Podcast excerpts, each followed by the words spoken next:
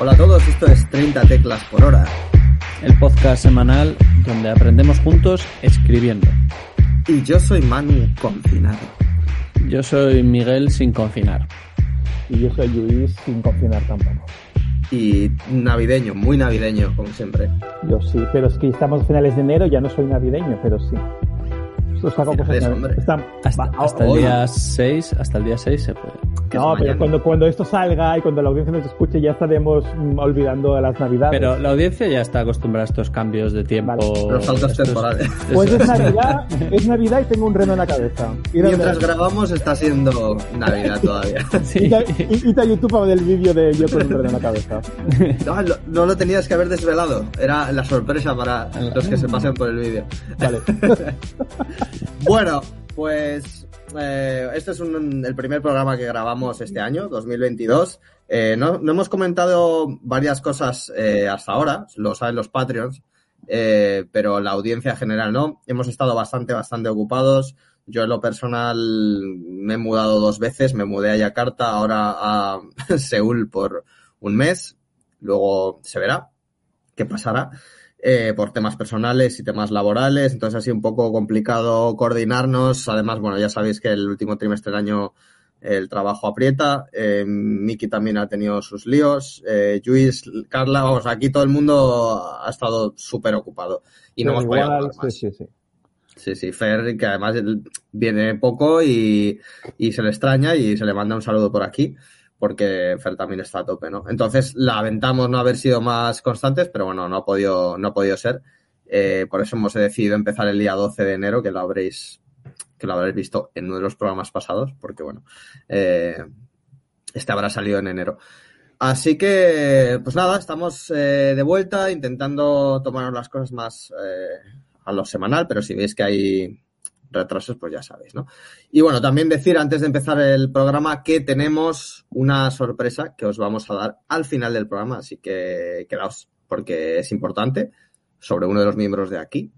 Y, y nada, pues eso, empezamos el programa, vamos a hablar de reescribir una novela, tal y como dice el título, de qué maneras, mm, de por qué reescribir una novela, de a quién le ha pasado esto. Eh, y bueno, y vamos a discutir la necesidad de reescribir una novela, si se da, si no, si, bueno, en- bajo qué circunstancias, ¿no?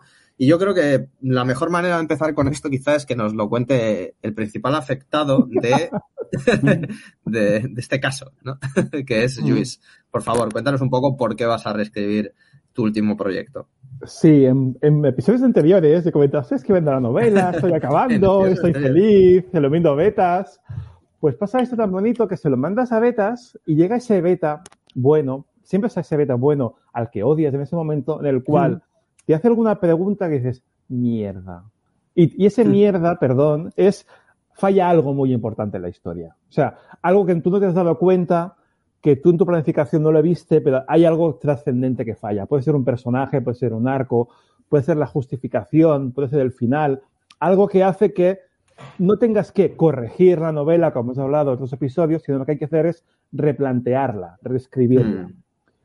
Y yo lo primero que diría es, est- primero, ¿estamos seguros que tenemos que reescribirla? Porque reescribir una novela es muy complicado. Y la cuesta arriba, esta que hemos hablado muchas veces de lo que, de lo que cuesta terminar, cuando es volver a subir la misma cuesta, o sea, cu- cuando vives el, mito de Sísifo en ti mismo, es muy complicado, ¿no? Y lo primero que dirías, pero planteemos, ¿realmente vale la pena? ¿Realmente a lo que nos dijo esta beta, ese beta lector, esa, eh, ese beta lector, esa beta lector, joder, perdón. Venga, Esa persona, ese humano. en- sí, en, es que un paréntesis.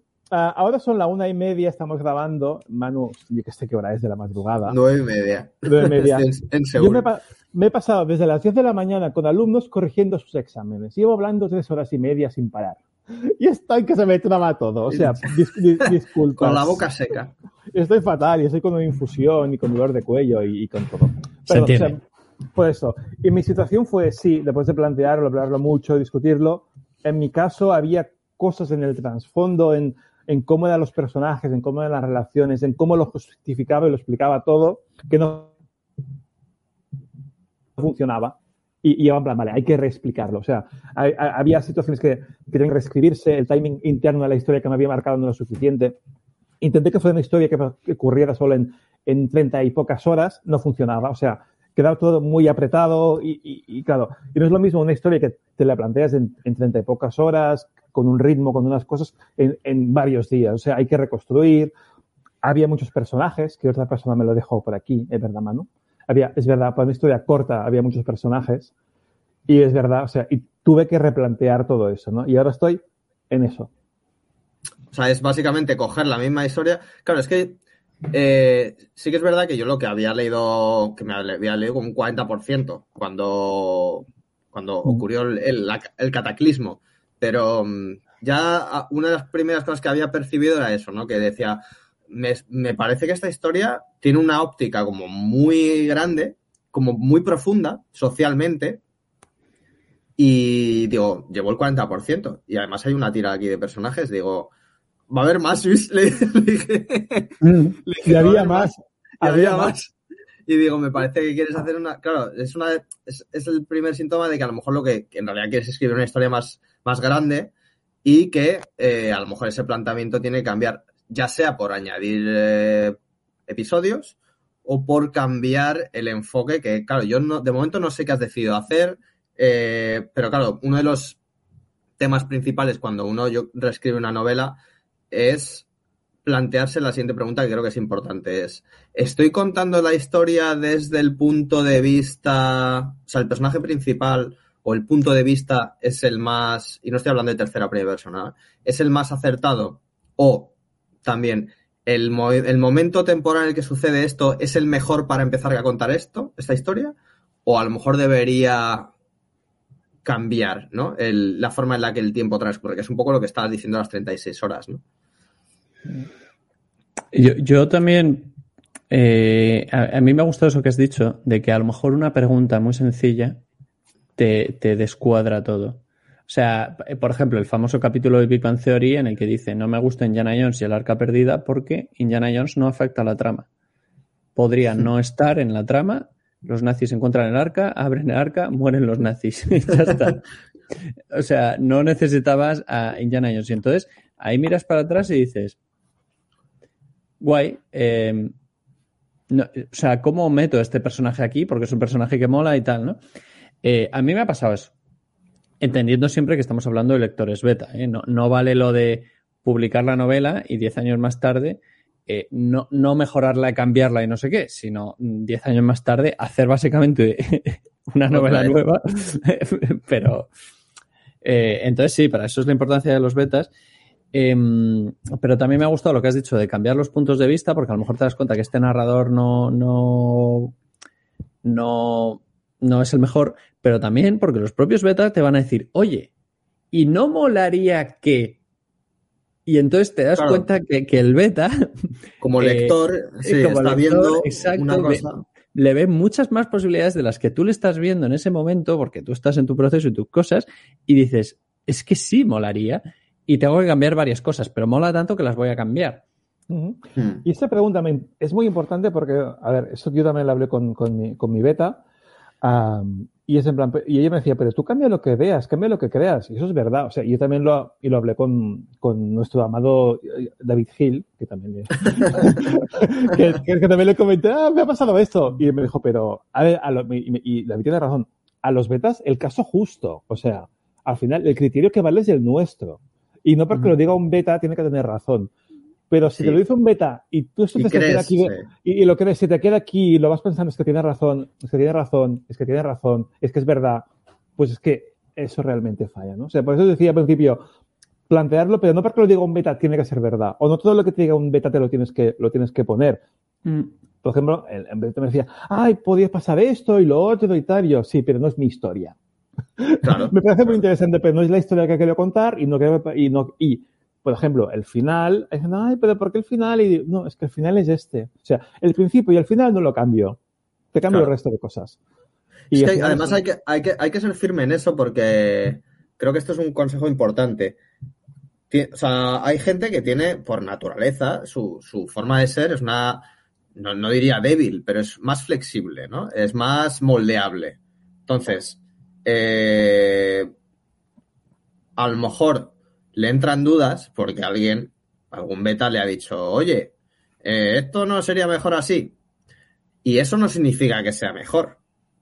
Eso es una, es una visión. Entonces tú al final, como, como lector, como autor, es lo que ha dicho Luis, tú tienes que mantener tu visión, pero estar abierto a escuchar qué cosas como, como lector el beta está viendo que podrían ser eh, diferentes o, o, podrías cambiar y podría mejorar tu historia, ¿no? Simplemente pues por, con, con, que los hechos funcionan de otra forma, no tienes que cambiar las, lo, lo, que ocurre, sino cómo se ve lo que ocurre, ¿no? Uh -huh. eh, pero hay que ser, es importante mantenerse eh, firme con el tema de la historia que tú quieres contar. Uh -huh. Porque, porque hay gente que tiene una personalidad más, me, me, más flexible, o sea, más moldeable, digamos, y, se van a empezar a hacer mmm, dudas sobre si su historia es buena. Pero yo creo que hay que mantenerse en un lugar intermedio. No hay que ser ni muy rígido, de que no quieras escuchar nada, porque no va a servir de nada, ni muy, ni muy moldeable en el sentido de que tengas dudas a cada dos por tres de tu historia. Tienes que estar en el punto medio y decir, oye, mira, esta es la historia que quiero contar, esto va a ser así, lo tengo clarísimo, pero puede ser que ciertos eventos sean alterables por la forma en la que están contados, ¿no? Sí, y un poco más allá, o sea, y, y, los betas, y tampoco hay que intentar contentar a todo el mundo y convertir mm. nuestra historia en una peli mala de Hollywood con demasiados productores. Sí, o sea, exacto. si vas a querer a satisfacer de todo y ponerle ese un poco más de acción, ese poco más de romanticismo, ese poco más de no sé qué, te saldrá un fundación la serie, por ejemplo, que es, Hmm. no sé, no sé qué quieres contentar, pero no es la, la historia que al principio parecía que ibas a contar perdón, eh, para rajar un poco de fundación que no me gusta. Es eso, ¿no? Tienes que hacer que la historia respondente sea coherente y puede que no guste a todos los betas, no pasa nada, pero al menos se tiene que gustarte a ti. Y al final, las dudas que te planteen los betas, tú las puedes responder y reafirmen tu historia. No sé si me explico. O sea, por ejemplo, sí, sí.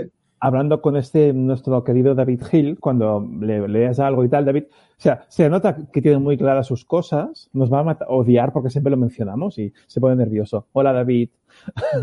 Perdón. El día que encontremos un nuevo David, igual se va a ser...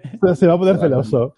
Uh, bueno, por eso, él te, cuando hablas de sus, de sus horas con él, en plan, él, él tiene muy claras las ideas, te, las puedes hablar con él, las puedes debatir. También ha pasado con Javier Miró, o sea, veteándole cosas, puedes hablar mucho con él porque tiene muy clara su historia y dices, vale, su historia es clara y no, sí. y no lo vas a convencer que está mala o, o, o, está claro. En mi caso, lo que pasó es que haciéndome esas preguntas de esa beta lectora, hola Ariadna, esa beta lectora, pero sumado al resto de, de, de, de, opiniones, es que todo encajaba y es verdad. Cuando tú no sabes responder una pregunta, es que esa pregunta no, no, ahí está, hay un problema.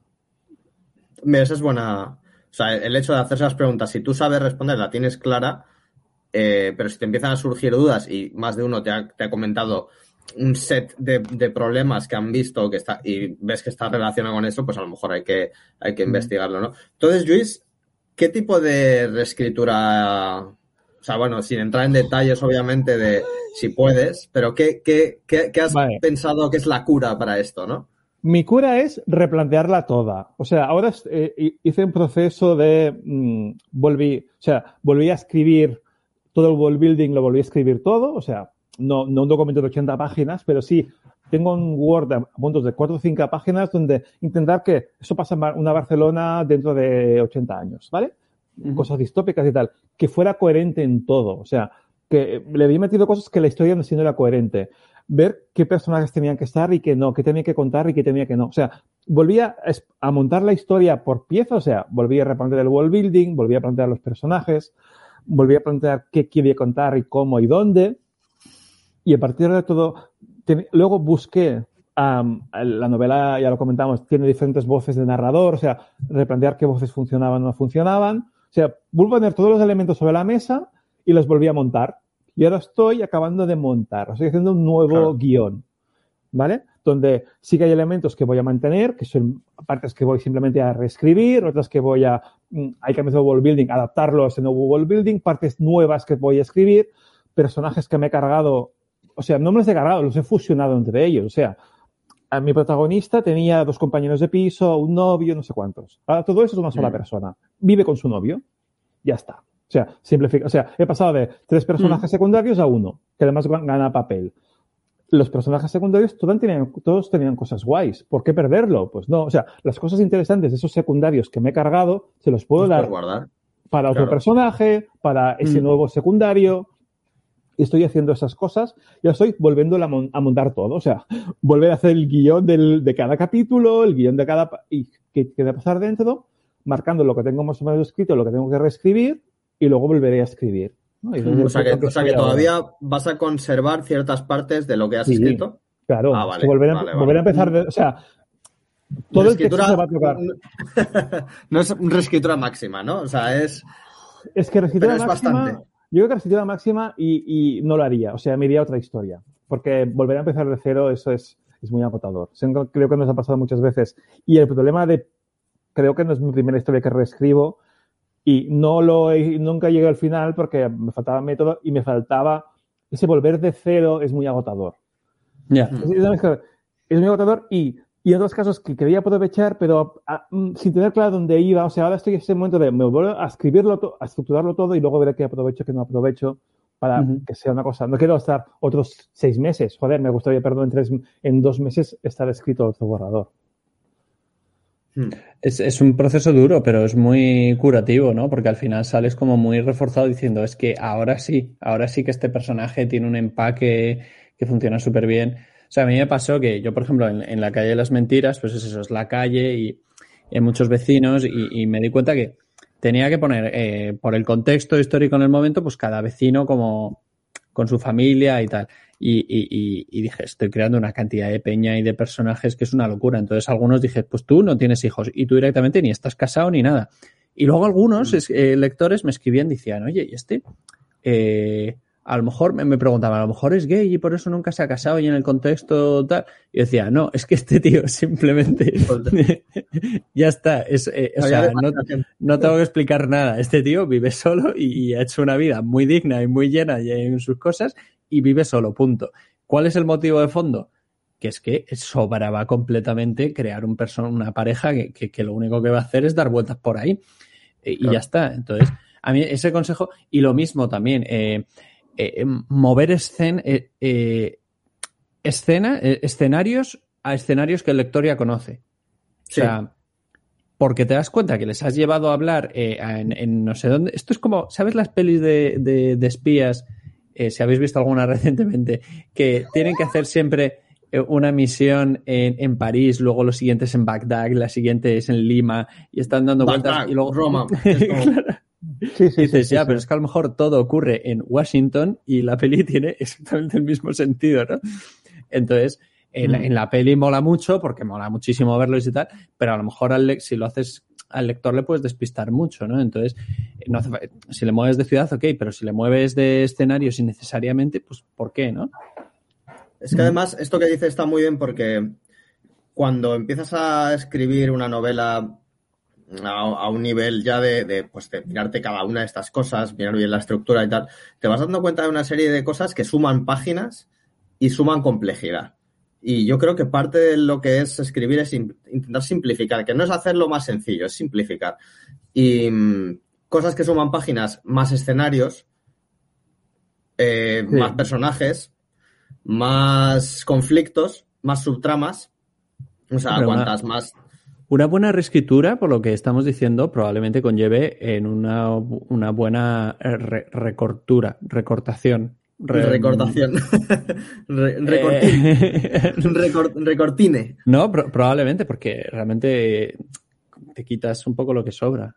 Es que al final la, la hist- la historia solo se puede ver, eh, y, y termino con esto y doy paso a Luis, a Luis, que la historia se ve al final cuando la has completado. De, de, de, de atrás hacia adelante. De delante hacia atrás no la o sea, de, atrás hacia adelante no la puedes ver hasta que no está comple- completa. Entonces, a mí me pasa a veces que, o sea, esto lo hago así, que dentro de, aparte de mi estructura, yo de pronto, simplemente por la, or- por el tema orgánico de la escena que está ocurriendo, se me ocurre dejar una pista de algo que no sé ni, qué hace ahí.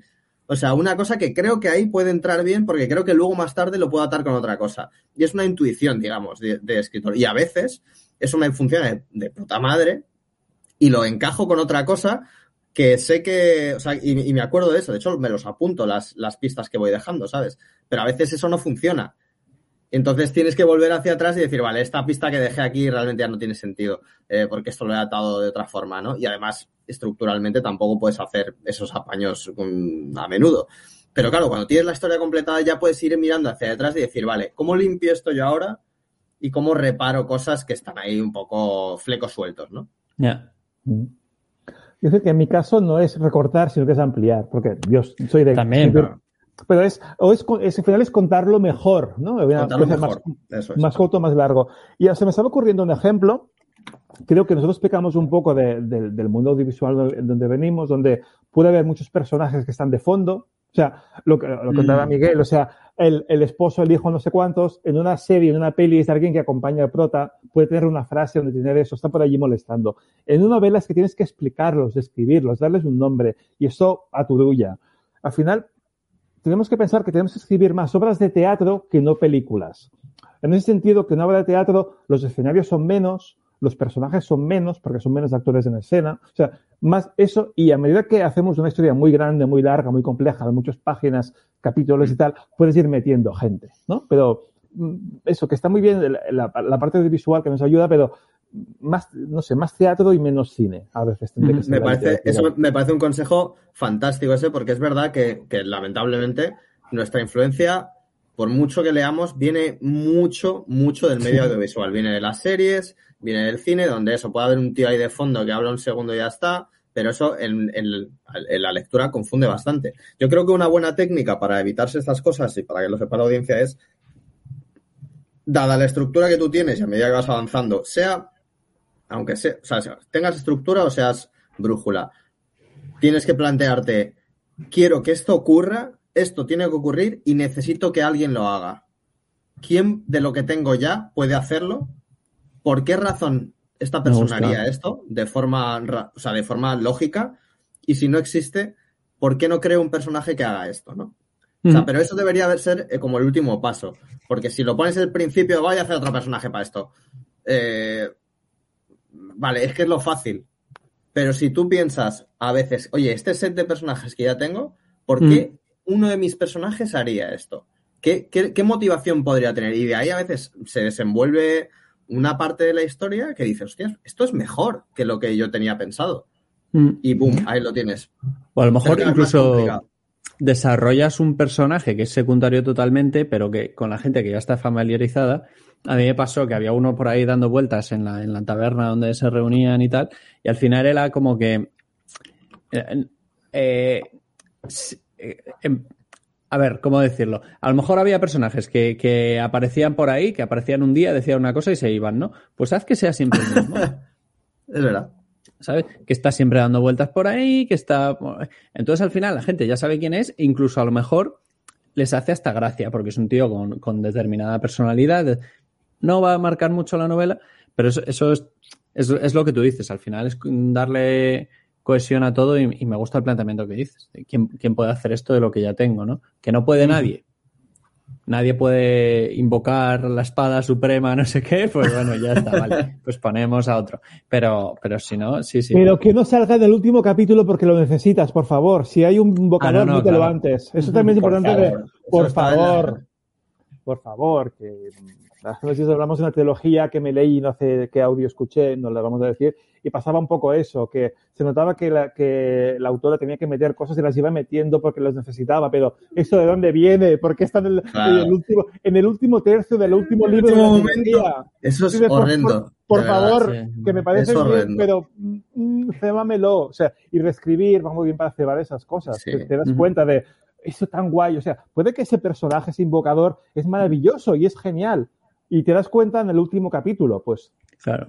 pues Pues empieza a mirar para atrás. Claro. Empieza a mirar sí, para atrás, de dónde entra, dónde lo metes, cómo está por allí, cómo es coherente que, que aparezca. Salvo que hagas hecho eso, que hagas hecho eso muchas veces y ya es como parte del código de tu novela y entonces dices, bueno, hay una peli, creo que lo he comentado, lo he comentado alguna vez, hay una peli de Woody Allen que la película, la chica no encuentra el amor porque es muy problemático y tal, y entonces al final de la película el narrador dice, bueno, pues parecía que esta no iba a encontrar el amor porque toda la película es un drama de que no encuentra el amor, y justo al final eh, aparece un hombre multimillonario en un helicóptero que se, tiene una avería, el helicóptero eh, tiene que aterrizar en un prado al lado de la chica y se conocen y se enamoran y acaba la película. Entonces la chica al final conoce el amor, ¿sabes? Y es un tío que no ha salido nunca, la película no va de eso. Eso es, eso es una coña, claramente. O sea, eso es... Entonces dices, dentro del código de la película, o sea, tiene que tener como un Sentido. encaje, ¿no? Yo creo que al final, y, y ese es el problema a veces de reescribir, que, que tú reescribes y, y te olvidas de, de- de los códigos que mantenías porque ya, ya es, ya has cambiado tú, tu novela ya ha cambiado, ya la ves en perspectiva y, y ya has perdido un poco el, la esencia que tenía. ¿no? O el hilo. Entonces, a lo mejor llegas y pones una cosa que, que no cuadra. Entonces, hay que estar atento a eso, vamos. Yo, yo creo que, que el proceso de publicar una novela, en mi caso, ha pasado por reescrituras, reescrituras gordas y serias. No, no un lector beta, sino darle muchísimas vueltas. Pero Mm. mejora mucho, claro. Sí, de- desde luego. Mm. Vinculado a esto, y, y lo hablamos en el especial de fin de año y tal, es de que no pasa nada, y, y Miguel tú lo contaste muy bien, pues tardas un año más, tardas un año más, pero la novela se da mucho mejor. No pasa nada. Escribir es una montaña enorme, porque tú ya tienes un planning hecho, esto va a salir en verano, o yo qué sé, o lo vas a mandar a tal editorial que ya hablaste con el editor, y ya tu mente, o sea, tú ya has hecho el contada de lechera, ¿vale? Ya, ya, ya, ya, ya, ya tienes, no sé, la- la- el castillo comprado, pero es que se te cae la, la jarra y se te rompe y se te ha perdido la leche. O sea, no pasa nada. Vuelves y es un año más, pero el resultado va a ser mucho, mucho mejor. Mm. Sí, sí, Sí. vas a estar mucho más contento, desde luego. O sea que. Yo creo que reescribir es una, es una cosa muy necesaria siempre hasta X punto, ¿no? O sea, Sí. escribir una novela, reescribir una novela de principio a fin es algo que, que he leído que algunos eh, escritores hacen, que ellos hacen la, la- la novela y cuando la terminan la vuelven a escribir, pero como creen que debe ser, ¿no? Es un trabajazo. Eh, yo creo que no hace falta, pero según cada uno, por supuesto, cada persona tiene su, su estilo y eso ahí no me meto. Pero creo que a la mayor parte de nosotros no nos hace falta eso, pero sí que creo que reescribir la historia cuando ya te has, cuando ya la has terminado, es una buena manera de pulir todo lo que todo lo que ha quedado incompleto de alguna forma o cosas que, que no han quedado muy bien encajadas, ¿no? Pero lo he dicho antes, solo se puede hacer eso cuando lo has terminado, porque es la única manera de ver el círculo cerrado y decir, a ver, ¿qué es lo que no encaja en este círculo? ¿Qué es lo que conf- confunde este círculo, ¿no? Porque claro, a veces sí que cierras bien el círculo de la historia, pero hay un montón de... Pero, pero el canal, digamos que el canal no es claro. Que es, es un problema al que me he enfrentado yo en la última novela. He dicho, tengo el círculo muy cerrado, tengo claro de a dónde está yendo todo, pero yo lo tengo claro. ¿Y el lector lo tiene claro? Porque tengo aquí dos subtramas que se van entrelazando, pero hay bastantes personajes y la gente puede perder el hilo. ¿Va a estar mi lector involucrado en esto? Por supuesto, luego eso lo tienes que ver con, con betas. Pero vamos, que igualmente al terminar la novela eres capaz de ver si ese canal claro de comunicación dentro de la propia historia fluye o si es que hay demasiados obstáculos, demasiados cambios de escenario, como ha dicho Miguel, demasiados subconflictos dentro de las do- dentro de los dos eh, tramas. Entonces ahí hay que limpiar. Siempre hay que limpiar, más o menos, pero siempre hay que limpiar. Mm. Muy de acuerdo, muy de acuerdo. Eh, yo personalmente también eh, creo que hemos reescrito mucho, se ha hablado mucho de reescritura, pero puede pasar también que no lo necesite. Que a veces también estamos con esto de, de los lectores beta, te tienen que meter caña, te tienen que sacar punta a todo. Eh, a lo mejor no hace falta. A lo mejor, a lo mejor tu novela está puedes cambiar Eh, solo ciertas cosas sin eh, reescribir. un, un capítulo aquí y allá. Se- Sería raro que estuviese perfecta desde el principio, pero quiero decir que a lo mejor ya se lo has mandado un beta, has reescrito no sé qué capítulo, se lo han mandado otro, se lo han mandado otro, y esto supongo que también viene con la experiencia. Pero Hmm. a lo mejor puede pasar que, que dices, pues, pues ya está, y yo estoy convencido con esto. Hay que escuchar a la gente y, y esto. Y si lo sacas, pues luego no 10 años más tarde decir, no, es que realmente era gay el, el- el director de la escuela de magia. Bueno, pues eh, haberlo escrito en el momento. ¿Sabes? Efectivamente. Pero, pero, Sí, sí, sí. pero si no, pues ya está, ¿no? Sí, sí, sí. O sea, bueno, a ver, que se puede dar la opción, pero aunque es raro, siempre hay que, siempre hay cosas que, aunque no sea reescribir, pues eso, una- un capítulo Sí. que hay que recortar, otro que hay que añadir porque te faltan datos, cosas que conectan mal y que a lo mejor, pues eso.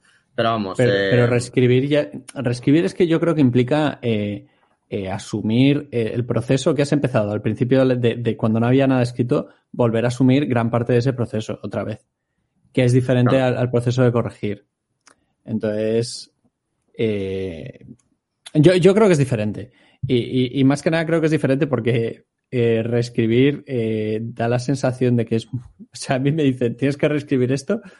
Uf, y me dicen, tienes que corregir, digo, bueno, pues voy a corregir, no pasa nada. Corregir está, está muy bien, pero... corregir suena mejor.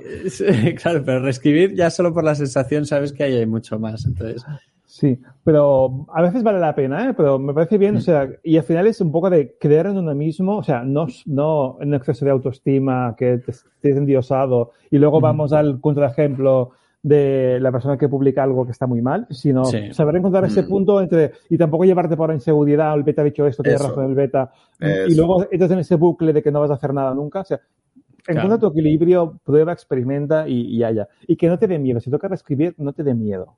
Se puede hacer. Eso es. De hecho, yo, así, detalle rápido, yo reescribí el camino interno por una crítica que hizo el youtuber Miguel Delis, que era, que era, fatal. es que no me acuerdo. ahora. que era una crítica, no, no era una crítica mala, de hecho, de hecho es que esto es lo interesante, y por eso me parece que hay que contarlo. Alguna vez puede que lo haya contado, pero es bueno comentarlo de vez en cuando. A mí me dijo, mira, esto me recuerda un poco así lejanamente a, a lo que hacía Kapuczynski. Ah, Eh, sí. A lo mejor te interesa mirar más cómo, cómo escribe él y leerte cosas suyas, porque eso te, te, esa influencia creo que puede ser buena para tu novela. Y básicamente al empezar a leerme un par de obras suyas, que por cierto vuelto uno de mis autores favoritos mm, de, de periodismo y tal, eh, de viajes, eh, dije, es que este es el tipo de enfoque que me encantaría tener, porque él transforma los datos en anécdotas y Mm. no en, y no, y no en enciclopedia, ¿no? Entonces, esa es la forma que estaba yo buscando de comunicar la historia que quería contar. Entonces me di cuenta de que mucho, para contarlo así, que es lo que yo, es la forma que lo que yo quería coger, necesitaba cambiar cosas y reescribir muchas otras. Y de hecho la novela pasó de 260 páginas a 321. Ah. Así que, porque ah, pues, pues por, ah, alargar cosas que hacía falta contar mejor y, y quitar otras que yo sabía que eso ahí era enciclopédico, ¿no? Y creo que, que se benefició bastante de, de esa crítica. O sea, a veces simplemente un beta lo que te da es una pista sobre algo que ha percibido y que gracias a eso tú puedes decidir qué hacer. Pero claro, en este caso yo al leerlo dije, esto es lo que yo estaba buscando. Porque además me acuerdo que te dije, tío, está terminado, pero es que esto se parecía demasiado a mi blog todavía. Eh, dije, está, está terminado, digo, pero no, no lo veo bien. Digo, esto a ver qué tal. Y ahí fue, esa fue una de las críticas esenciales que hicieron llevar la novela por donde yo quería llevarla. Pero Mm. no sabía yo antes eso, hasta que me lo miraron, claro. Es que también los lectores beta hacen mucho esto de, de, ah, pues mira, este capítulo me recuerda a este autor del que, no sé si este coincide con, con este caso, ¿no? Pero dice, me recuerda a este autor que nunca has oído hablar, que en el capítulo de este libro, que nunca has oído hablar de este, eh, básicamente hace, mm, hace lo mismo que tú, pero bien, ¿sabes? Y tú, ¿y quién será este? ¿Y quién ha escrito? Luego te vas a la Wikipedia, resulta que es un tío que tiene no, no sé cuántos premios referente de la literatura. Sí, sí, no, no lo conocía. Y dices, ¿cómo es posible que, que esto haya pasado completamente de largo por mí? Y, y efectivamente, ¿no? Y, y a mí eso me ha pasado, me ha pasado de, de- de autores que dices, pero bueno, que hay. Y, y sí, y sí, entonces, claro, el proceso de reescritura también implica eh, lectura, claro. Mm. Mira, justo, es- justo eso, mira, ah, no, me, no me había leído La sombra del viento. Pecado, no, o sea, la De había Zafón, empezado ¿no? de Zafón. Mm. Me- la había empezado a leer hace 15 años, no, 20 años cuando salió y no me enganchó y la dejé. O sea, no que la gente me, me, me apalee, no me importa. O sea, y tal. Y ahora estoy, como sé mucho con audiolibros, y así luego linkamos, ah, digo, venga, va, vamos a intentarlo en el audiolibro, porque al final el audiolibro es, mm, me permite una, un, una- algo con algo de deporte, en plan, si no lo cambio. Y aparte de que me está gustando mucho, me dio el inicio, o sea, yo tengo un problema con el inicio de la novela. La novela empieza con una escena, Manu, tú ya la has leído, que es muy concreta, que para mí es clave que empiece por allí y es como impactante, pero si va muy rápida la cosa, te pierdes. Hmm. Y Zafón empieza La sombra del viento con una escena muy impactante en la primera frase, se permite dar un tumbo para volver a esa frase y luego seguir la historia. Y eso tan obvio que no se me había ocurrido en plan, vale, necesito este comienzo. Alarga eso, ¿no? Y en plan, en plan, y esta estructura, ¿no? Y en plan, leer es importante porque copia la- esa estructura, que es- no sale en Zafón, pero yo me la acabo de encontrar ahora en el momento necesario, pues me va genial porque ya tengo por dónde empezar, ¿no? Y, y Claro. voy a poder empezar por, por ahí. Bueno, pues. Pero, pero al final todas la, la- esto que la, y que la gente no se sienta mal, ¿eh? To- todas las artes, todas las disciplinas, eh, o sea, música, eh, cómics, película, no sé qué, dicen esta escena lo quiero como en esta otra, ¿sabes? Y ya está, de eso va a tener referentes que no si lo estás- decía Picasso. Ca- Claro, no, no va de calcar y hacer exactamente igual, va de esta cosa en concreto lo quiero para este momento en concreto, ¿no? Claro. Y- y- Este efecto, llamémoslo efecto, Claro. ¿no? Este efecto es lo que necesito para hacer esto otro. O sea, es lo que decía que Picasso decía que los artistas no, eh, lo copian y los genios roban, o algo así era, ¿no? Bueno, a lo mejor me lo he inventado, pero ahí lo dejo. La- también lo dicen para la- las tesis doctorales, ¿no? Que una tesis es básicamente una compilación de citas y de plagios. Y Eh, del rincón del vago. porque de eso va una tesis, de citar a mil personas y sacar sus conclusiones. Entonces, y copiar eh, sus entonces sí, sí, pero al final va de eso. Entonces el proceso de reescritura, pues, pues también tiene mucho de, eh, de leer, de leer y ver qué es lo que te encaja mejor. Efectivamente. Exacto. Bueno, creo que es- tenéis alguna última conclusión antes de pasar a, a enlazar con esa pista que ha dado el señor Lluís sobre. Audio. Por favor, cuéntalo, cuéntalo. Lluís, sí, Cuéntalo, cuéntalo. cuéntalo. Pues estoy muy contento. De hecho, cuando esto salga ya, ya se habrá publicado. De hecho, lo pude contar ayer. Tengo audiolibro de Proyecto Marte, de mi primera novela. Estoy muy feliz. Qué Es bien. un proceso súper, súper largo. Un día lo podemos contar en un programa, porque el, mundo de los audiolibros es súper interesante y, Eso, y, y hay mucho futuro. Y, pero tengo, tengo audiolibro de Proyecto Marte. Está publicado por Saga Edmond, que es una editorial especializada en, en audiolibros. En principio están las principales plataformas de, de audiolibros que la podéis escuchar, que es que es súper guay y que me hace mucha ilusión que, que, que, la, que mi primer hijo literario siga teniendo vida y me, me siga dando Y en alegría. forma de audiolibro, que me parece un formato fantástico, además. sí, Es sí. súper- es súper guay, sí, sí, sí. sí.